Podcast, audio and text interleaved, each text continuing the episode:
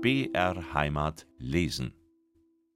Wie die sieben Schwaben auseinandergehen und der Spiegelschwab sich zu dem Allgäuer gesellt. Des andern Tages saßen zu Überlingen im Goldenen Kreuz in aller Früh schon die beiden Steinbrüderle, der Blitzschwab und der Spiegelschwab, bei einem Kentle gutem Kesperwassers beisammen. Denn der Wein von gestern hatte ihnen den Magen ganz wund gefressen, und den wollten sie damit wieder heilen. Der Gelbfüßler war schon über Berg und Tal, der Nestelschwab hatte sich auch schon fortgemacht zu seinem Mütterli. Der Knöpfelschwab flackte noch im Bett und schnarchte so laut, dass man glaubte, ein Müllrad zu hören. Der Allgäuer war im Heimgarten bei den Ochsen im Stall.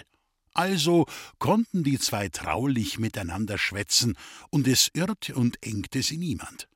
Sie sprachen aber von der Rückreise und welchen Weg sie nehmen wollten. Der Spiegelschwab sagte, über Memmingen geh ich nicht.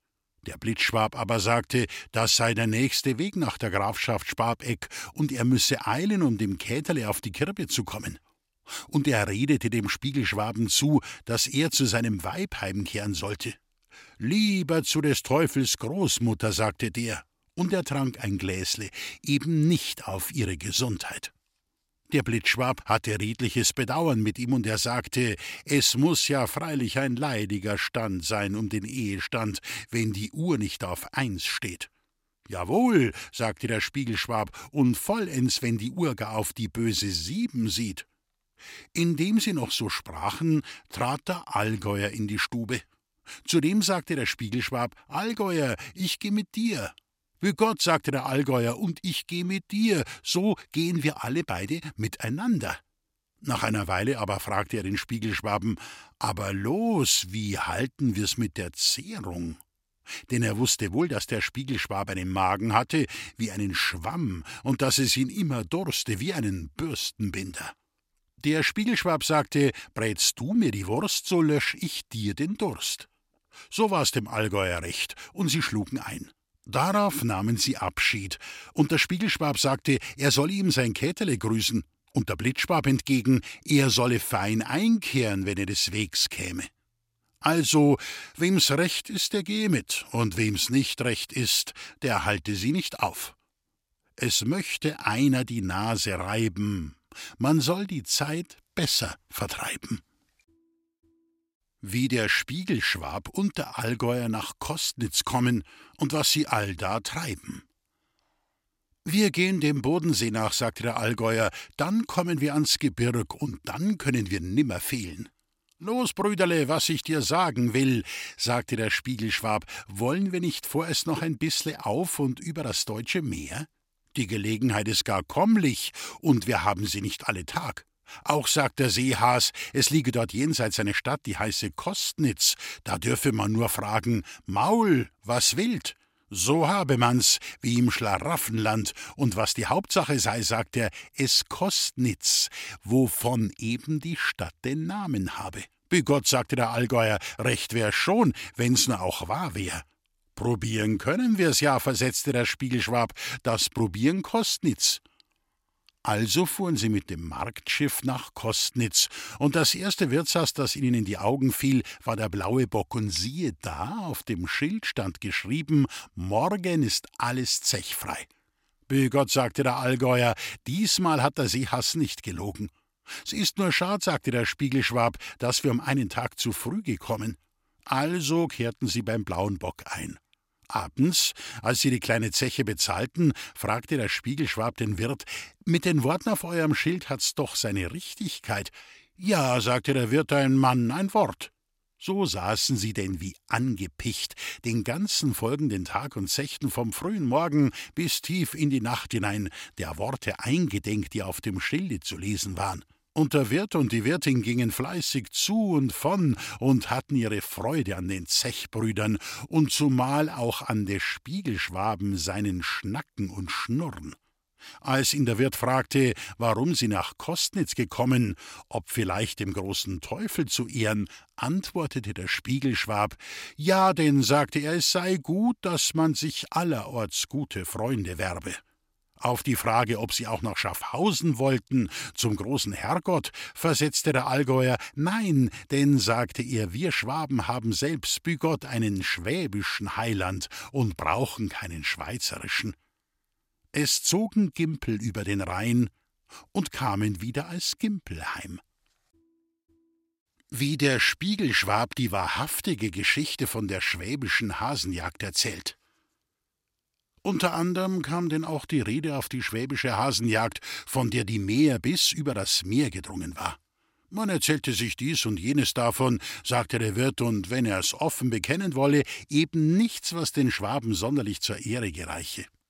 Das könne und wolle er ihm treulich berichten, in Wahrheit, sagte der Spiegelschwab, denn er und sein Geselle seien eben selbst dabei gewesen. Wisst also, fuhr er fort, dass der Teufel sich vorgenommen hat, zum Spaß die Menschen in Furcht zu jagen und ihren Mut auf die Probe zu stellen. Und er nahm die Gestalt eines Hasen an, versteht, eines Untiers in Hasengestalt, und er war so groß und fürchterlich, dass es nicht zu sagen ist. Erstlich ließ er sich in Welschland sehen, wo er ohnehin oft Geschäfte hat. Die Welschen aber nahmen Reißaus nach allen Seiten hin und ließen dem Teufel das Feld. Da dachte sich der Teufel, nun will ich's bei den mutigen Deutschen versuchen. Und er kam nach Schwabenland, wo er wusste, dass die Tapfersten unter ihnen wohnen und dass sie's, wie die Sage geht, selbst mit dem Teufel auf dem freien Felde aufnehmen. Die Schwaben, wie sie das Untier sahen, waren nicht faul, sondern sandten Boten nach allen Gegenden Deutschlands und verlangten in des Reiches Namen von jeglichem Volk das Kontingent. Also stellten sich Bayern und Österreicher, Franken und Sachsen samt denen vom Obern und Niedern Rhein. Nur die Schweizer blieben aus, die Kuhmelker, die Milchsuppen, die Käspanscher. An der Spitze aber marschierten wir, die Schwaben, sieben Mann hoch. Und wir stießen auf den Feind unweit Überlingen am Bodensee. Aber sieh an, wie wir nun anrückten, wir Schwaben in voller Hitze immer vorwärts. Da liefen indes die übrigen alle davon. Die Franken voran, drauf die anderen und die Österreicher deckten den Rückzug. Und wir, die Sieben, sind Mutterseelen allein zurückgeblieben und haben das Abenteuer bestanden, zum ewigen Ruhm der Schwaben. Das ist die wahrhaftige Geschichte von der schwäbischen Hasenjagd. Und wer's anders erzählt aus Missgunst, der lügt, sag ich. Und sagt's nur jedem, dass ich's gesagt habe, ich, der Spiegelschwab. Lügen ist sein sicherlich, doch verbergen's etliche meisterlich. Wie sie mit dem Wirt blinde Mäusle spielen um die Zeche und wer sie bezahlen muss. Des andern Tages in der Früh, nachdem sie noch ein paar Seidel zu Gemüt genommen, schickten sie sich endlich zum Aufbruch an, und sie sagten zum Wirt Schönen Dank für die höfliche Bewirtung. Ist meine Schuldigkeit gewesen, sagte der Wirt, aber mit Verlaub setzte er hinzu, lasst nun sehen, was eure Schuldigkeit sei. Und er ging zur Schreibtafel und rechnete. He, rief der Spiegelschwab, was wär denn dies? Was steht denn auf eurem Schild? Ein Bock, sagte der Wirt lachend, der die Leute blau anlaufen lässt. Aber die Worte drunten, ich stehe zu meinen Worten, morgen ist alles zechfrei, aber nicht heute, nicht Nächten und Vornächten. Verstanden?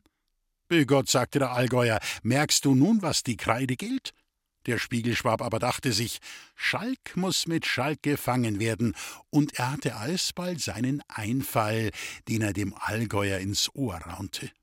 Beide nahmen sofort ruhig ihre Beutel heraus und klepperten damit, als hätten sie was, und der Spiegelschwab sagte dem Allgäuer, Lass, ich will schon bezahlen. Begott, sagte der Allgäuer, die Ehr lass ich mir nicht nehmen, ich will bezahlen. So stritten sie eine Weile miteinander. Da sagte endlich der Spiegelschwab zum Wirt, der ihnen die Schultafel wies, Ihr seht schon, wir beide können uns nicht vertragen, allein von wegen der Ehre, da wird's nun schon am besten sein, dass das Los entscheide. Wisst ihr was? Um zum Kehraus noch einen Jux zu haben, wollen wir Gierigingelen oder blinde Mäusle spielen. Wen ihr ertappt, der zahlt. Damit Punkt um. Der Wirt ließ sich den Spaß gefallen und die Augen verbinden. Die beiden zogen ihre Schlarfen aus, und nun ging's in der Stube husch auf und ab, rum und numm. Bald war der Allgäuer zur offenen Tür hinaus, und der Spiegelschwab, nachdem er noch ein und den andern Schuss getan, schlich ihm nach, lugte aber noch zum Guckerle hinein, um zu sehen, welche Sprüng und Griff der blaue Bock mache. Indem trat die Wirtin zur Tür herein. Der Wirt rannte auf sie zu und rief: Du musst bezahlen. Der Schwabenstreich ward nun kundbar. Der Wirt wollte den Strolchen nach, aber die Wirtin sagte: Lass die hungrigen Schwaben laufen. Haben sie uns doch von dem Hasen befreit, dem Untier, das zuletzt noch unsere Kinder und Rinder aufgefressen hätte. So kamen beide ohne Kosten aus Kostnitz und fuhren mit dem Marktschiff wohlgemut nach Lindau über. Wer will in der Welt verbleiben, der muss List mit List vertreiben. Wie der Spiegelschwab in Lindau sich für einen Wurmdoktor ausgibt. Lindau heißt das deutsche Venedig. Stadt und Wasser sind zwar um vieles kleiner als die Welschen, aber lieblich ist's doch dorten und schön und groß. Absonderlich, wenn man am Hafen steht, da wimmelt's von Menschen und es kommen hier Leute zusammen aus allen Weltgegenden, sogar aus der Schweiz. Da dachte der Spiegelschwab, hier wäre gut sein, wenn man nur Geld hätte. Not lehrt beten und noch etwas anderes. Kurz, er hatte den Einfall, einen Wurmdoktor zu spielen, um zu Geld zu kommen. Der Allgäuer, dem er seinen Plan anvertraute, schüttelte zwar den Kopf und meinte, man könnte sie ertappen auf dem Betrug. Jener aber sagte, dafür solle er nur ihn sorgen lassen, und kurzum, Mundus vult, sagte er, glaub's mir nur, Allgäuer. Ich muss wohl, sagte der Allgäuer, indem er in seinem leeren Täschle umherstürte. Also sammelten sie auf der Straße fleißig, was sie an Trockenem und Nassem fanden, und das eine, das Pulver, verteilten sie in kleine Paketlein, und das andere, die Lattwerge, taten sie in einen Tegel, den sie hatten mitgehen lassen. Des andern Tags wurde denn die Bühne auf dem Hafendamm aufgeschlagen. Der Spiegelschwab zeigte sich als ein Doktor in Mantel und Barett und mit einem Knebelbart geziert, den er einem schwarzen Bock ausgerauft. Der Allgäuer aber, der den Hans Wurst spielte, war mit einem groben Kotzen angetan wie ein Fädchenkind und sah schier aus wie der steinerne Steffel von Ulm. So bestiegen sie beide die Bühne, und der Hans Wurst schrie aus Allhier sind zu haben allerlei wunderbarliche Mittel, und sagte dann eine ganze Litanei von Wehtagen und Lahmtagen her, die der Doktor, sein Herr, heilen könne. Und die Leute kamen herbei und kauften. Und wenn sie ihn fragten, wofür, so antwortete er, für alles, nur könne er nicht aus alten Weibern Junge machen, sonst, sagte er, wäre er freilich ein steinreicher Mann. Halt nicht viel auf das Geschrei, denk, dass es oft erlogen sei. Wie der Spiegelschwab den Lindauern wahrsagt und welches Zeichen er ihnen stellt. Dumm sind die Leute genug, dachte sich der Spiegelschwab, also kann man schon weitertreiben mit ihnen. Er rief also aus, dass er auch Wahrsagen und einem die Planeten stellen könne. Der Leser muss aber wissen, dass er dies Handwerk schon längst getrieben hatte, und zwar mit dem besten Erfolg. Er hatte einen ganz einfachen Kunstgriff dabei. Er prophezeite nicht Gutes.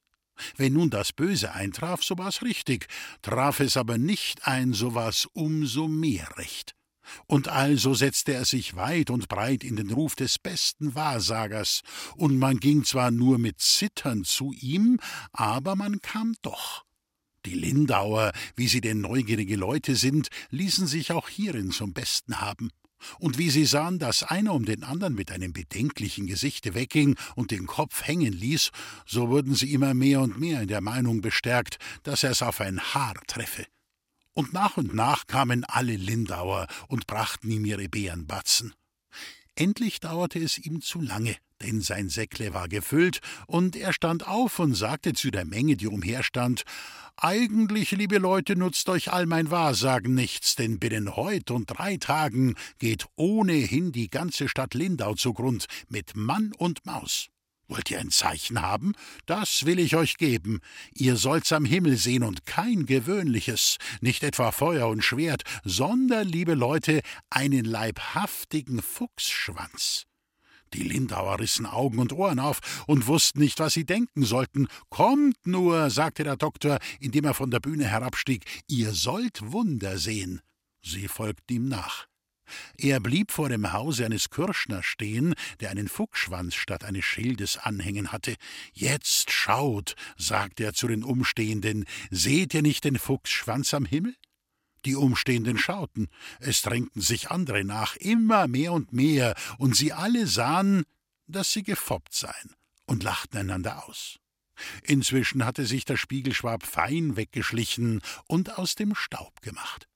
Die Lindauer aber sehen noch heutigen Tags den Fuchsschwanz am Himmel und halten für gewiss, dass ihre Stadt einmal zugrunde gehen wird. Lügen und Trügen sind sehr wert, in allen Künsten man sie begehrt.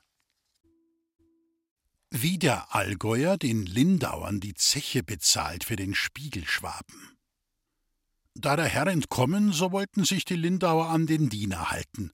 Uff ihn, er ist von Ulm, riefen sie allesamt. Und sie griffen und gerbten und walkten ihn an allen seinen Gliedern. Endlich gelang es ihm doch, sich von seiner Vermummung loszumachen, und da hätte man aber sehen sollen, wie der mit den Lindauern umging.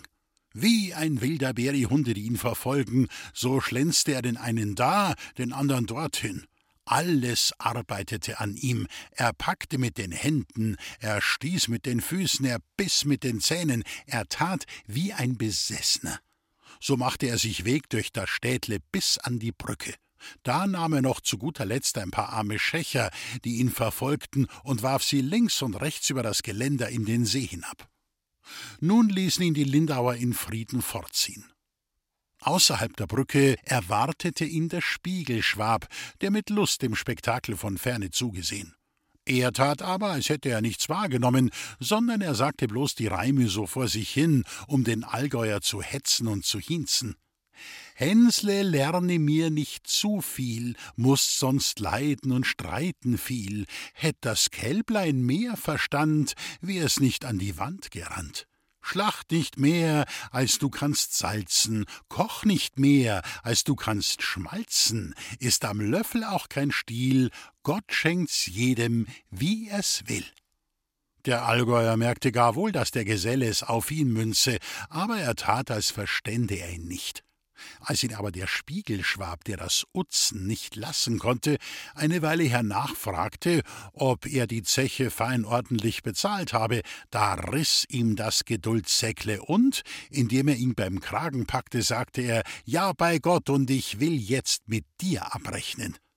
Wie der Spiegelschwab merkte, dass jener ernst machen wolle, zog er andere Seiten auf und sagte, unter Brüdern nehme man's nicht so genau und ein anderes Mal wollte er statt seiner bezahlen. Für dieses Mal ließ es der Allgäuer noch gut sein, besonders da ihm der Geselle die Batzen zeigte, die er eingenommen und die er brüderlich mit ihm teilen wollte. Und also zogen sie in Eintracht weiter. Gewalt geht vor Recht, klagt mancher arme Knecht. Wie der Allgäuer mit dem Spiegelschwaben nach Hindelang wandert, des Allgäuers Heimat. Der Spiegelschwab wollte von Linda aus über Wangen und Isti nach Kempten wandern, weil er da überall bei seinen Vettern freie Einkehr nehmen konnte, und es ist auch schade, dass es nicht geschehen. In Maßen viel zu erzählen wäre von den Vögeln, die in diesen Nestern hocken und hecken. Aber der Allgäuer blieb dabei und ließ sich's nicht nehmen, längs den Bergen geraten Weges heimzuziehen, obgleich dies ein Gelände ist, nicht viel besser als die obere Pfalz, die bekanntlich dem Teufel gehört. Und der Spiegelschwab hatte auch Zeit genug zu fasten und zu beten. Er fluchte aber bloß. Endlich kamen sie in Sonthofen an. Hier auf dem Kalvariberg, angesichts des Grinden, verrichtete der Allgäuer seine Andacht denn er hatte sich, bevor er mit den Gesellen das Abenteuer bestanden, dahin verlobt. Der Spiegelschwab lugte indes in die Gegend hinaus, auf die hohen Berge hinein und auf die grünen Matten hinab, und es gefiel ihm wohl. Jetzt ist's nicht schön, sagte der Allgäuer, aber am heiligen Kreuztag, wo das Vieh aus den Almen und da unten zusammenkommt, Ochsen und Kühe und Geißen und Schaf und Böck, alles durcheinander und eine Unzahl von Menschen, bo, ist da schön. Das Ländle ist mein Eid nicht übel, sagte der Spiegelschwab, und ich möchte da wohl wohnen. Sie gingen weiter und kamen auf dem Weg vor einem Bauernhaus vorbei. Da saß auf der Bank ein alter Mann, der heinte, Was wählt ihr, Uri? fragte ihn der Allgäuer. Ja, sagte der, der Etti hat mich geschlagen, weil ich den Äni hab fallen lassen. Der Allgäuer tröstete das Kind und sagte, es werden dies wohl nicht die ersten Schläge gewesen sein. Und als sie weitergingen, erklärte er dem Spiegelschwaben, wie sich das verhalte. Es lebe nämlich in dem Hause noch der Großvater, der sei hundertundzwanzig Jahre alt, und sein Enkel volle achtzig, und der Vater von hundert Jahren führe noch das Hausregiment. Der Spiegelschwab verwunderte sich drob und sagte, so müssen die Leute bei euch steinalt werden. Es passiert so, sagte der Allgäuer, aber man muss eben danach leben. Mein Vater ist schon ein Siebziger und ist noch so rüstig wie ein Vierziger. Wie hat er das denn angefangen? fragte jener. Das weiß ich just nicht, antwortete der Allgäuer. Er tut nix Extriges, sondern treibt's wie andere Leute, nur dass er nichts trinkt als Wasser. Das sei es eben, meinte der Spiegelschwab. Wasser, ja Wasser, wer nur Wasser trinken könnte. Begott, das weiß ich just nicht, sagte der Allgäuer. Mein Vater hat einen Bruder, der um ein Jahr älter ist als er und ist täglich besoffen. Kurios, sagte der Spiegelschwab, aber freilich, die Gaben sind verschieden. Uns ist beschieden dies und das. Der eine ist trocken, der andere nass. Die Geschichte von der Schlottermilch samt erbaulicher Nutzanwendung. Unter diesen Gesprächen kamen sie in Hindelang an. Die Gegend, wo der Ort liegt, ist so traulich und heimlich wie ein Krippele. Der erste Schritt, den der Allgäuer in sein Haus tat, war in den Stall, um zu sehen, was der Laubi mache und der Lusti. Dann ging er in die Stube und grüßte Ed und M. Die Mutter setzte dem Büble sogleich eine Schüssel voll Schlotter auf und brachte Brot und Geißkäsle und sagte zum Fremden, esst mit, und zum Vater, wie, Vater, lang auch zu. Und sie brockte ein und sagte dann, jetzt lasst es euch schmecken. Der Vater nahm hierauf den Löffel und rührte in der Schüssel den Rahm unter die Milch, alles durcheinander. Du kannst doch die Unform nicht lassen, zankte das Weible, was wird der Fremde denken? Der Alte sagte, es ist mal so meine Gewohnheit, und seh der Herr, um das Schlotteressen ist's ne ganz eigene Sache, und ich werd's dem Herrn erklären. Vorerst muss ich ihm aber die Geschichte erzählen, wie ich zu der Gewohnheit gekommen als ich bei dem Nachbarn drüben, Gott hab ihn selig als Unterknecht einstund, wurde uns eben auch Schlotter aufgesetzt. Der Bauer nahm den Löffel und tat, als ob er das Kreuz machte über die Schüssel, sagend, im Namen Gottes, des Vaters, des Sohnes und des Heiligen Geistes, und strich allen Rahm auf seine Seite. Das verdroß mich, denn ich merkte, dass er aus Schalkheit und Geiz und Neid so tat, und die kann ich vor meinem Leben nicht ausstehen. Und ich nahm daher auch den Löffel und sagte, im Namen der allerheiligsten Dreifaltigkeit, und rührte alles durcheinander. Seit der Zeit, so oft ich einen Schlotter mit Rahm aufsetzen sehe, fällt mir das Umrühren ein, und ich kann nicht anders, ich muss es tun. Der Herr wird mir aber recht geben, wenn er einmal in seinem Leben bemerkt hat, wie beim Schlotteressen alle menschlichen Leidenschaften aufducken und ins Spiel kommen. Schau er nur einmal Kindern zu, das Furchtsame getraut sich kaum einen tüchtigen Schub zu nehmen, das Geizige rahmt sein rechts und links ab, nur an seinem Orte nicht. Das Neidische frisst und schlampet an sich hinein, als wenn's nicht genug bekommen könnt. Das Zornige schlaget dem und jenem auf den Löffel und auf die Hand, der sie zu weit ausstreckt. Aber keinem fällt's ein, dem anderen einen guten Brocken zuzustecken, oder, wie unsere Hausmutter da, gar bloß zuzusehen, wie's schmeckt. Gott gsegen, sagte diese, es geht bei uns Großen auch so zu, sagte der Spiegelschwab, überhaupt in der Welt. Und darum ist's wohl gut, sagte der Alte, dass unser lieber Herr Gott auch alles so untereinander rührt. Es gibt so weniger Streit und Händel und mehr Zufriedenheit unter den Menschen.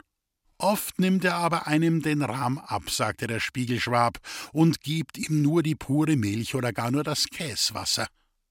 So ist es dennoch sein Geschenk, sagte der Alte, und wir müssen eben Vorlieb nehmen mit dem, was er uns aufsetzt. So geht's heut in der Welt zu. Der eine geht barfuß, der andere tragt Schuh. Wie der Spiegelschwab zu einer neuen Gesellschaft kommt. Als sie einander Pfütte Gott sagten, druckte ihm der Allgäuer noch einmal die Hand so keif, dass ihm alle Knöchel krachten. Krautskerl, schrie der Spiegelschwab vor Schmerz und schlänzte die Hand.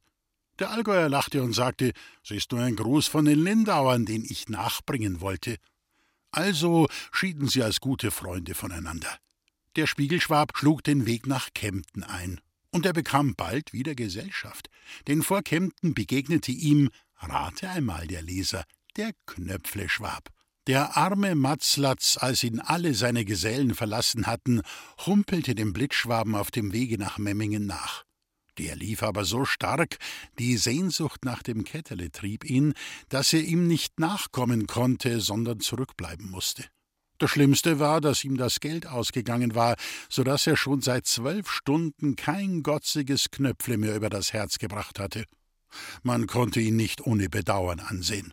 Seine Augen waren so trüb wie alte Kirchenfenster, sein Bauch schlotterte in Falten wie ein leerer Blasbalg, der ganze Mensch wackelte daher, als gehe er auf Zaunstecken. In seiner Angst und Not sagte er, habe er den Allgäuer aufsuchen wollen, verhoffend, er werde ihm helfen, dass er nicht Hunger sterbe, wie er ihm geholfen habe, dass er nicht in der Iller ersoffen sei. Der Spiegelschwab hatte Bedauern mit dem Gesellen, obwohl er überall so unmehr war wie der Stockfisch am Ostertag, und er sagte, er solle nur gleich mitgehen, er wolle für ihn sorgen und machen, dass er gut nach Haus komme. Niemand war froher als der Knöpfleschwab, denn er hoffte doch, einmal wieder satt essen zu können, ehe er sterben müsste.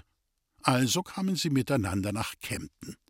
Der Spiegelschwab aber, der denn alle bot, dem Narren übers Säckle kam, sagte zu ihm, er habe in der Neustadt noch eine kleine Verrichtung, und der Geselle solle nur voraus und hinuntergehen in die Altstadt und Einkehr nehmen beim Wirt zum dummen Vieh.